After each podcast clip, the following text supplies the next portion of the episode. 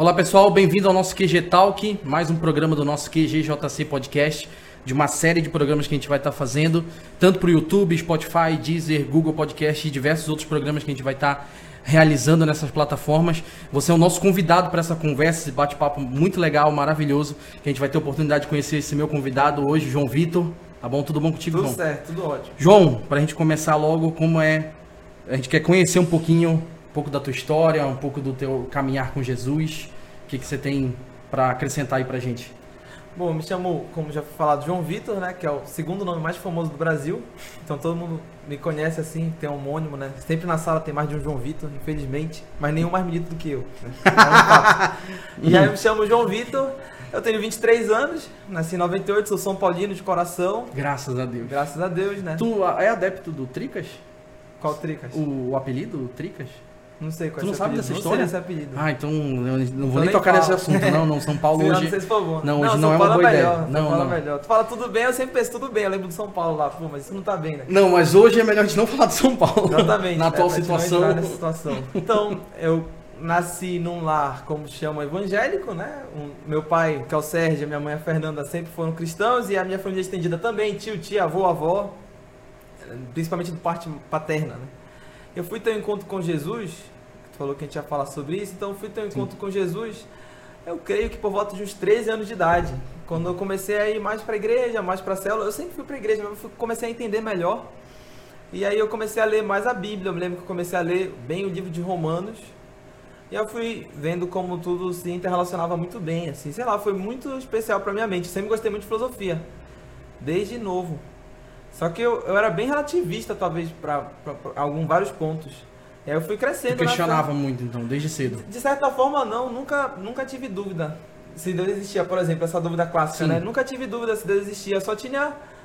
Só não via muita realidade na coisa. Uhum. Assim, ele existe, mas é aquela coisa, ele pode existir lá no céu e, e a gente tá aqui, então não tem nenhuma relação. Então não tem nenhum Hum. problema. Eu não atinjo ele da feita que ele não me atinge também, então tá tudo bem. Ele, ele na casa dele. É, ele na casa tua. dele e eu na minha, né? Ninguém enche o saco de ninguém. E eu fui, eu fui descobrindo aí. E eu acho e creio que a minha, né, meu processo de conversão, de conhecer Jesus foi bem tranquilo, não teve grandes im- impactos, talvez exteriores, mas interiores teve muitos. Mas com 13 anos tu teve esse encontro com Jesus por causa das tuas dúvidas, foi isso? Tipo, te motivou? Eu tava até lembrando, eu tive, acho que o primeiro encontro com Jesus foi quando eu tinha 10 anos que eu até me batizei.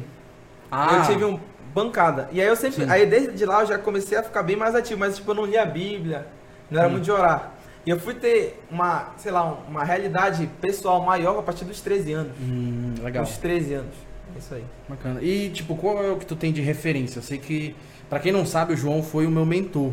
Hum. Sempre. Faz 3 anos. Três anos, né? Uau, Temos três anos. A gente teve um pro-. O João criou um projeto de mentoria, né? Que a gente conversava. A gente tinha um grupo de, de, de pessoas, né? Aparentemente influentes. Eu não sei porque eu tava lá, mas tudo bem. Tinha um grupo influente de pessoas e a gente trocava ideia, conversava É, e tal. legal. E aí, Bom. primeiro, tu já, já participa há muito tempo desse projeto, né? De Uhum. mentoria, tu já é mentorizado por Uhum. diversos pastores do Brasil. E aí o que eu queria saber de ti era só sobre as tuas referências. Referência. Sempre foi um cara muito de. Sempre gostou muito de leitura, sempre Uhum. pesquisou bastante, queria conhecer bastante. Então, quem foi o start, assim, tu olhar e falar, caramba, esse cara aqui, essa pessoa, esse, esse movimento é algo que me, Uhum. me dá um norte. O que que foi? Ó, referências vivas, eu até sempre penso que eu fui muito agraciado. Eu tenho três grandes referências, quatro. Quatro grandes referências vivas. Três, top três, mas tem um quarto que sempre está lá atrás.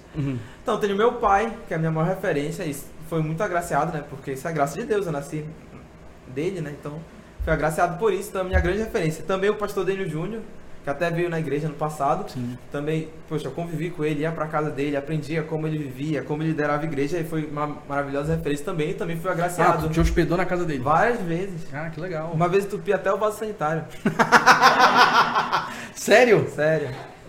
Acontece. Eu fiquei curioso. Eu Eu, realmente- não ia falar sobre isso, mas eu fiquei curioso. O que que foi? O que que tu fez? É óbvio, né? Não, mas assim.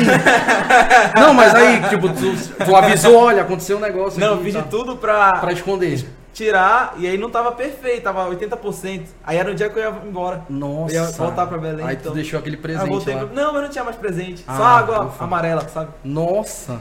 Pode cortar até se quiser. Tô muito... Vamos voltar na referência. Vamos voltar. Então, Vamos voltar na a grande referência. Hum.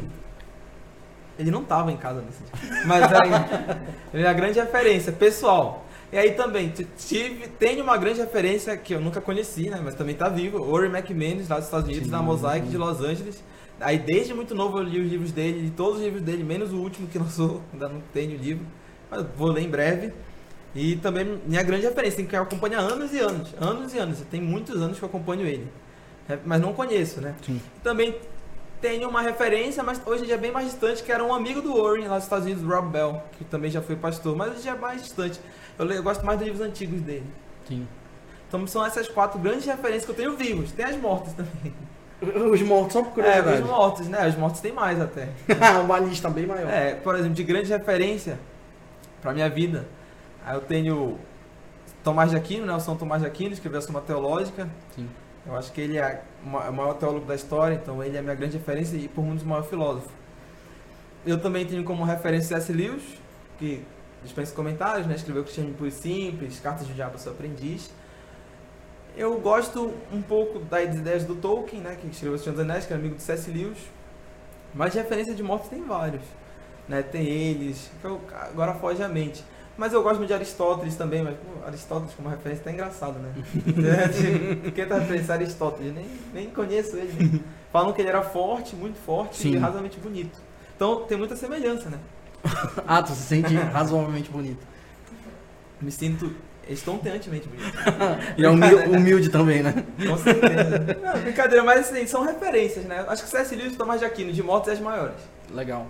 Ah, tem um... Tem um tu também cria cursos, né? Diversos Sim. cursos ah, para conhecer a, a, pessoa, a pessoa um, um, curso de autoconhecimento, né? Trabalha muito com filosofia dentro da igreja, que pelo menos no meio evangélico, principalmente em Belém, que a gente é um uhum. pouco mais tradicional, uhum. não, não, a gente não tem muito desses não é comum, né? não é muito comum. É. E aí eu queria que tu falasse um pouquinho sobre esse teu projeto, uhum. né? Falasse um pouquinho pra gente de como é que funciona e o que que tu pensa sobre isso uhum. e o que que tu pensa para 2022 fazer com esse projeto. Entendi.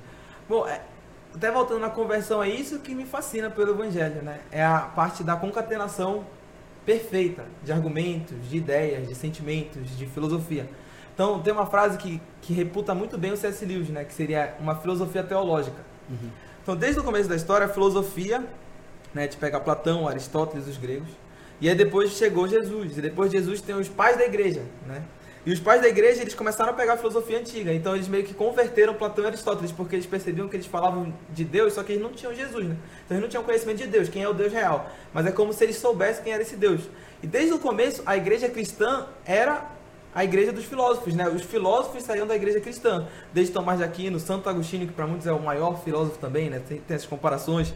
Vários dos grandes filósofos, filósofos, dos grandes pensadores eram da igreja. Ah, Lutero era um grande pensador, Calvino era um exímio pensador, um exímio intelectual. Contudo, isso foi se perdendo. Né? E é isso que me fascina. E fascina também, creio que muitas pessoas. E é isso que me dá o fascínio pelo evangelho. E isso, por isso que eu sempre gosto de atrelar a filosofia e a teologia. Tem uma frase que fala, né? Que tem uma águia. A águia é como se fosse o evangelho, a nossa fé. Mas a águia tem duas asas. Uma asa é a razão, é a filosofia, do outro lado é a fé, a teologia. Então, a águia só voa quando tem essas duas asas. E o problema é que, por vezes, a gente pode ter uma parte somente filosófica, aí fica uma parte sem vida no espírito, ou só tem a vida no espírito, só tem aquela parte mais mística e não tem nenhum, mover, né? não tem nenhum aprofundamento racional, lógico, analítico, e aí a pessoa acaba tendo uma vivência capenga, né? Porque ela vem para a igreja, ela ora muito bem no curso de domingo, ela sente arrepios, ela sente muitas coisas, mas quando chega no dia no, de segunda a sexta, de segunda a sábado, ela precisa muitas vezes de respostas práticas, de respostas que ela consiga aplicar na vida. E se ela não tiver alguma racionalidade na coisa, né, que foi o que Deus nos deu, Deus nos deu inteligência, ela não vai conseguir viver bem. Então vai ser uma vida capenga. Ao mesmo tempo, se a pessoa só é um filósofo, ela vai virar um filósofo é, racionalista, relativista, ele vai achar que não existe Deus, não existe nada, porque também falta outra parte. Então eu creio que as duas partes se encaixam. É aí que entra o curso, né? Ano passado eu fiz um curso que era sobre o perco medo de falar em público, que é sobre retórica, oratória, vem da filosofia, mas assim, né, bem focado. E esse ano foi lançado um curso, né, que uma introdução a você, né, um novo eu para um novo ano. A ideia é que A gente pega conhecimentos que muitos estudaram por séculos e séculos. Muitas pessoas estão estudando quem é o homem, quem é a mulher, por que tal pessoa tem tendência de ser esquecido, por que tal pessoa tem tendência de ser mais receptivo, amoroso, caloroso, por que tal pessoa adora abraçar, outro prefere distância. Por exemplo, eu sempre preferi distância. Então a Covid foi uma benção, brincadeira. brincadeira. É, vamos com calma. Foi uma benção nesse sentido. É brincadeira, uma brincadeira que fazem, né? Que as pessoas que não gostam de abraçar, elas, poxa, elas Adoraram o nadaram de braçada, né? Porque eu não, não vou abraçar nunca mais, porque tem Covid, até morrer, né? Mas assim, obviamente ela é uma, uma- um desastre, né? Mas assim, tem as pessoas que gostam de abraçar. Por que as pessoas são assim? Então, muitas pessoas estudam isso por séculos e séculos. E aí, quando a gente estuda isso, a gente percebe respostas práticas para minha vida. Eu posso me entender melhor, entender o próximo melhor. E da feita que eu te entendo melhor, eu posso te amar mais, porque eu entendo os teus defeitos, eu entendo as tuas virtudes. Então eu posso te ajudar nos teus defeitos e ficar muito feliz com as tuas virtudes. E essa é a graça, por exemplo, a minha esposa. Um pequeno exemplo. Ela é muito esquecida. Muito, entre aspas, desordenada. Ela não consegue lembrar de eventos, por exemplo. Ah, sábado à noite tem tal coisa. Ela esquece. Isso, poxa, é irritante, né? Não mesmo casal, sabe? Isso é irritante, isso é quase que estressante. Não, não, a minha Gera situação com a minha esposa é conflitos. outra. Pois é. Ao mesmo tempo, ela é muito leve. Ela tá sempre feliz, tá sempre de boa. Eu sou o contrário. Eu, sou, eu não sou esquecido, eu sou bem ordenado. Para ter uma programação, eu gosto de ter um planejamento sempre prévio. Claro que existem né, contratempos. Sim. Mas assim, eu gosto de ter um planejamento prévio. Eu não gosto de mudar a rotina. Mas eu não sou muito leve. Hum. Eu durmo pensando em problemas. Às vezes problemas reais, às vezes problemas só da mente, intelectuais. Então, sou muito pesado. E aí, Hum, entendendo, a gente consegue se amar mais e consegue melhorar a nossa relação. sim. Mas isso foi estudado há séculos. E aí, graças a Deus, a gente consegue entender hoje. E tu consegue aplicar isso em casa? na vida, é, na, vida, no dia a dia, entendendo meu pai, entendendo minha mãe. Também não é nada místico assim, ah, né, tipo uma revelação. Não, só uma coisa bem inteligente e lógica. E esse coisa. feeling, tu, tu tirou da onde? Ó, o feeling é que dessa parte de, tipo, como se fala, né, autoconhecimento, tem uma teoria simbólica dos quatro temperamentos, que ela é bem comum. Sim. Eu conheci ela quando era mais novo, quando era adolescente. Só que eu não levava muito a sério, até que eu fui começar a estudar mais. Aí, da feita que eu estudei mais, eu fui vendo, meu Deus, aí, aí é o ponto, né? Uma coisa liga pra outra. Né? Tu aprende uma coisa, já, leva, já te leva pra outra coisa, tu vai entendendo as coisas, aí tu consegue fazer uma, uma organização mental. Aí que dá pra fazer um curso, né? Quando tu organiza as coisas, tu faz um curso. Ah, que legal. E aí tem outros cursos além do. Tem o Introdução a Você, né? É, Tem esse que você fez agora do. Ano passado foi do Foi. Perdo- Perco de Falar em Público. E aí tem outra ideia? Algum. Tem, de ideia de curso tem várias. Faltam as pessoas para se inscreverem. Mas também, né? Mas assim, de ideias tem várias. Mas, por exemplo, como é bom focar, eu creio que nesse ano eu vou focar mais um pouco sobre o curso de retórica, de oratória, que ele é muito prático. Sim. E eu vou focar mais um pouco sobre esse curso Introdução a Você, né? Que Introdução a Você é tipo uma introdução a quem tu é, né? Tu se Um, autoconhece. um autoconhecimento, É. sim. Então eu vou focar mais nele, até aprofundar mais. Eu penso em lançar, em fazer um curso, de- eu ainda não tenho uma ideia muito bem de como ele vai ser. Ah, tem um que tem, outro que não tem. Esse dá pra dar um spoiler? Dá, tranquilo. Até para as pessoas já imaginarem que um dia vai ter, né? Uhum. E é compromisso público também. é verdade. Compromisso público é o pessoal bom. pode cobrar depois. É ótimo, né? O que, que tu tá pensando? Ah, eu gosto muito do C.S. Lewis, né? Sim. Obrigado, produção. Obrigado pela um- água aí. Muito obrigado. Precisando aí. Tem um livro que é um dos livros mais conhecidos do cristianismo, Hum. que todos leem, ortodoxo lê, católico, evangélico lê, que é do C.S. Lewis, Cristianismo Puro e Simples. Ah, que sim, tem até o meu livro. amigo Thiago, que tá aqui na, na, na bancada. Tu tem o livro também? Tenho. Já leu? Não. Pois é. O Tá que na minha lista é, ainda. O que acontece muito terminei. comum é que as pessoas compram o Cristianismo Puro e Simples, E não leio. elas leem e não entendem nada. e o ponto é que Cristianismo Puro e Simples é um livro introdutório. É, é como se fosse a base da coisa. É a porta de entrada. Contudo, como a gente vive no século XXI, na nossa sociedade de Instagram TikTok, a gente não entende nem a base, né? E é verdade, porque acontece com todo mundo mesmo, comigo, contigo, todo mundo. Então, uma ideia que eu tenho é lançar um curso que vai ajudar as pessoas a entenderem o livro. Né? Seria uma introdução que chama puro e simples, como se fosse algo assim. Aí posso fazer presencial, online, mas para ajudar as pessoas a entenderem que é um livro básico, mas é aquela coisa, é a base que vai te ajudar a vida inteira, para sempre pode ler que chama puro e simples, porque sempre vai falar contigo. Então eu posso te classificar, te classificar, né, no sentido como palestrante. É assim que tu quer se, se denominar?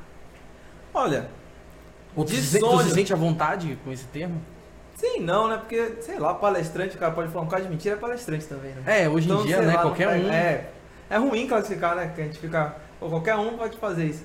Mas de sonho de vida, se eu tivesse, eu queria ser um filósofo e um teólogo. Mas eu sei que isso só vai se realizar daqui a uns 60 anos. Quando aí eu vou ser reconhecido como um filósofo, um teólogo. O- E depois da morte, né? Só uma curiosidade, assim, tu falou que tua família é toda cristã, caminha com Deus e tal.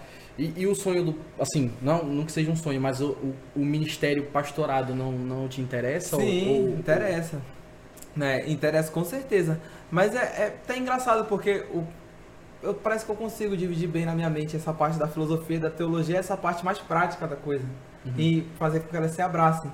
Então, o ministério pastoral, né? Por exemplo, eu cresci com meu pai, né? E eu cresci também viajando, sendo mentoreado pelas pessoas. Eu cresci nesse ambiente da igreja, é a coisa que eu mais gosto, assim. Que tirar a minha e a Raquel é o que eu mais gosto, né? Tirar eu e minha família é o que eu mais gosto. esse a ambiente de igreja, é, né? E graças a Deus a gente está trabalhando bem, né? É, muita coisa está acontecendo no QG, muita coisa vai acontecer. Então, sim, conti- continuar essa trilha, continuar essa caminhada. Mas a tua ideia daqui a uns anos é, é tipo pastor de igreja fixo num, num tempo, dirigir um culto, as Ah, pessoas é- esperarem alguma Aham, coisa de ti, é Entendi. isso? É até Eu engraçado. tô falando da questão prática Aham, da coisa. sim. Parece que eu, eu fico pensando em ciclos.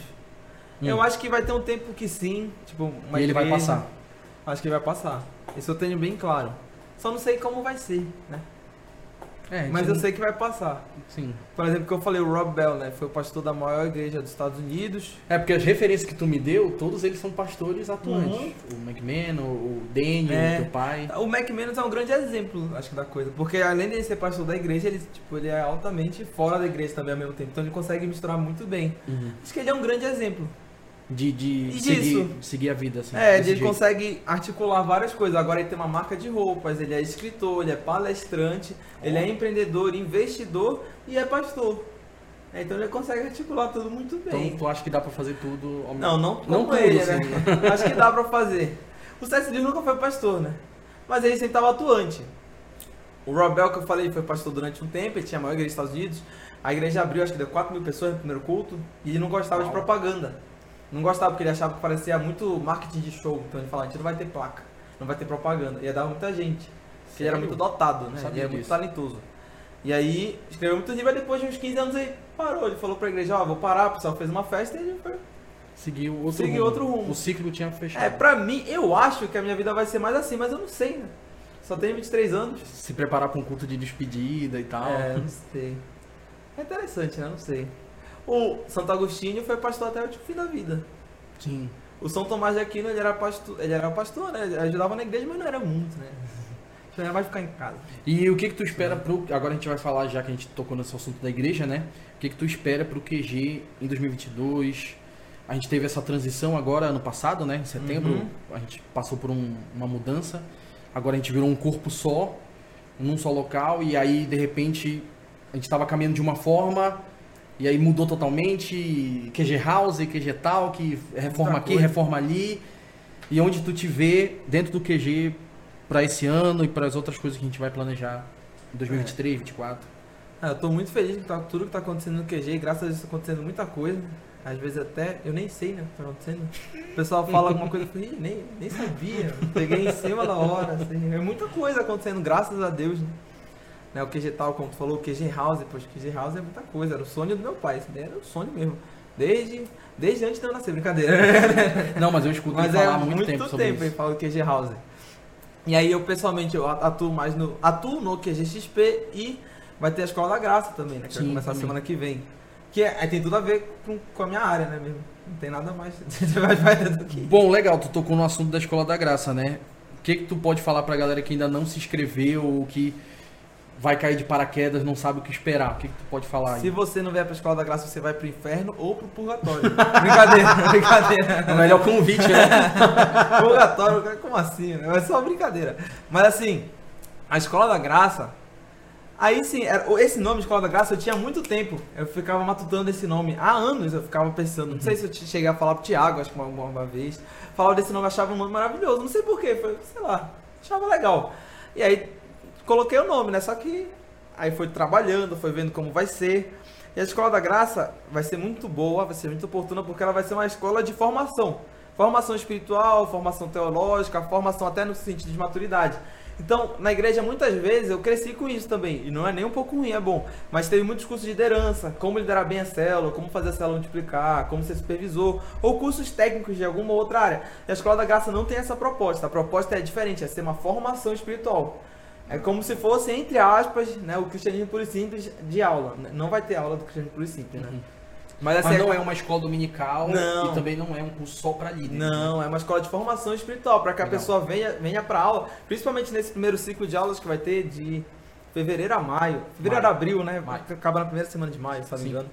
Nesse primeiro ciclo vai ser uma coisa bem bem base, mas a base é que tudo importa. Então a gente vai falar como a gente pode conhecer a Deus, como é que eu posso saber o que é Deus, quem é Deus. A gente vai falar sobre o nosso credo apostólico, que é a base do cristianismo, né? Eu creio na ressurreição dos mortos. Ah, a gente pega essa frase e fala, eu creio, mas assim, a gente nunca pensa nela profundamente. Por que será que eu creio na ressurreição dos Pensa mortos? mais de uma forma assim muito É distante. muito aleatório. né? Tu crê porque todo mundo fala que é pra crer, mas parece que no teu coração ainda não tá muito fincado essa raiz.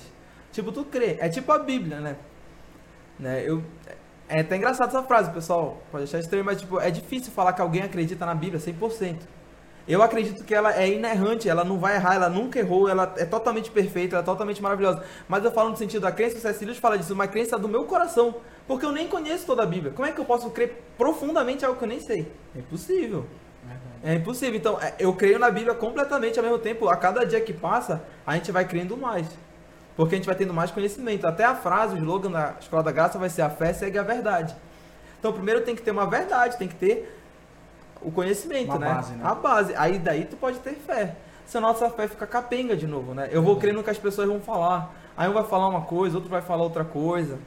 E a internet é maravilhosa, mas a internet causa uma confusão, né? Porque É, é tanta dia gente falando alguma coisa. Todo mundo acha que é dono da verdade É. e vai falando um monte de coisa. Aí é complicado. Então a Escola da Graça é uma escola de formação, é pra gente pegar a base, pra gente pegar assuntos que são totalmente relevantes e práticos pra nossa vida. Nada nada que ninguém que vai estar na aula não possa aplicar. Sim. É uma coisa real. Legal. E vai ter vários professores, né? Ah, não vai ser só tu, então vai ter não, uma série de não, pessoas vai ter, que vão aham, com certeza. E quanto é a Escola da Graça? De graça. É igual a graça. É de graça. Tudo de graça. Tudo de graça graça, recebeis. imagina. De É, graça de graça dás. Mas nem foi de graça pra receber. Porque a gente Verdade, né? compra livro, a gente compra Isso. curso, a gente viaja. Até uma coisa que eu aprendi, acho que mês passado, a pessoa Hum. tava vendo uma aula, o, o professor falou, quanto te custou a tua opinião?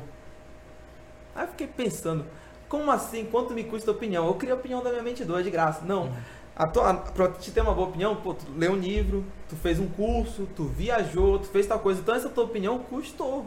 Esse teu aprendizado custou. Verdade. De graça receber a salvação, né? Mas agora curso, tudo custa. E na igreja vai ser de graça. Olha aí? É muito, muito bom, tá né? dado, né? Não, na igreja é incrível, né? Porque ah, chega o domingo, a gente tem culto, né? Tem louvor de graça. É um mini show, mas assim, é de graça, a gente nem paga pra estar vendo. E as pessoas se esforçam pra isso. Elas. É, eu imagino o guitarrista, né? Poxa, ele passou 10, 15, 20 anos estudando. Aí toca pra ti de graça no domingo. Só na igreja, o cara toca de graça. Aí chega aqui no domingo, o Iago tá na transmissão. Poxa, isso custa caro lá fora. O Iago estuda, se prepara, o pessoal da mídia bate foto, faz a melhor foto que a pessoa vai ter na vida dela. Ela sempre tá mais ou menos, ela, pelo menos ela tá chorando, ela fica até bem, né? É, pega foto de olho fechado. É, pois é, exatamente. Aí, poxa, essa foto top. Máquina top, foto bonita, de graça. A pregação, o pastor se prepara, a pessoa estuda pra caramba, pensa o que vai ser, fica com medo da- de falar besteira, fica com medo de, de ficar nervoso e faz de graça também. Tudo é de graça. É impressionante. Bora cobrar a entrada do culto agora. Não, aí, aí, aí Brincadeira. quebra. João, é isso. Acredito que a gente conseguiu Perfeito. extrair bastante coisa. Eu queria te agradecer, tá? Por ter Tamo aceitado junto. o convite.